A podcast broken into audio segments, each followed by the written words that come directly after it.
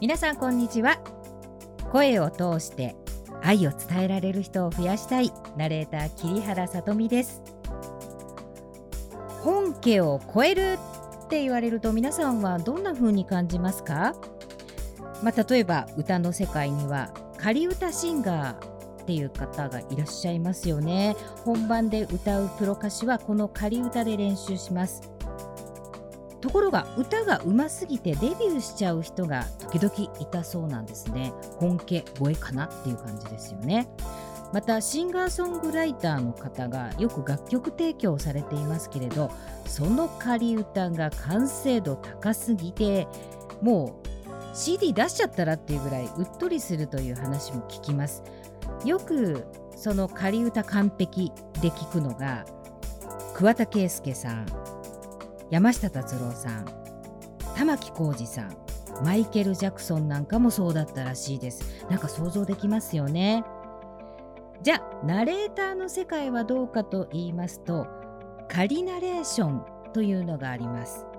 まだ新人の頃は何件か仮慣れをやりました。報酬はほとんどなかったんですね。練習っていう感じでしたね。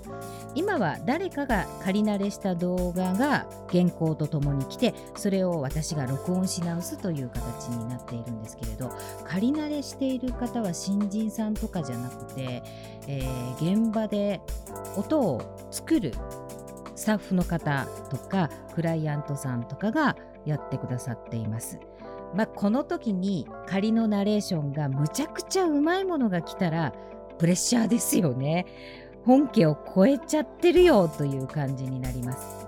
最近はその仮慣れが AI になってきたんですよね。これがですね意外とうまいんです。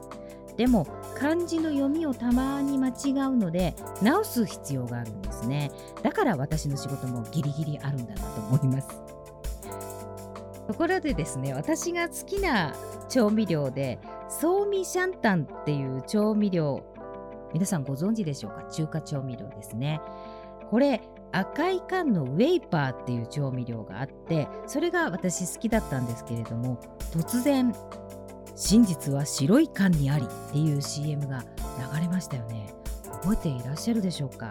どうやら作ったのはどちらも総味食品で本家のレシピは一緒だったみたいなんです。でも販売元が違っていた。本家は総味シャンタンだったんですね。ところが本家を超えるとか本家はこっちだとかまあいろんなことをお互いが言い始めたんでしょうね。関係を解消して果てにこの CM が流れたみたいなんですね。でもねなんか妙に納得です。間違えて買っても違和感はなかったんですよね。ただ今出直した後ウェイパーはかなり味が変わったのでオリジナルレシピまでは使えなかったってことでしょうね。そんな本家シャンタンのことを考えていた時に竹村俊介さんの本に出会いました。彼のお仕事は本の編集者なんですね。その本の中に唯一無二の存在であるあなたを通して発信することに意味がある。と書かれていましてドキッとしました。なぜ自分にオファーがあったのかと考えて発信することの大切さっていうのを感じたんですね。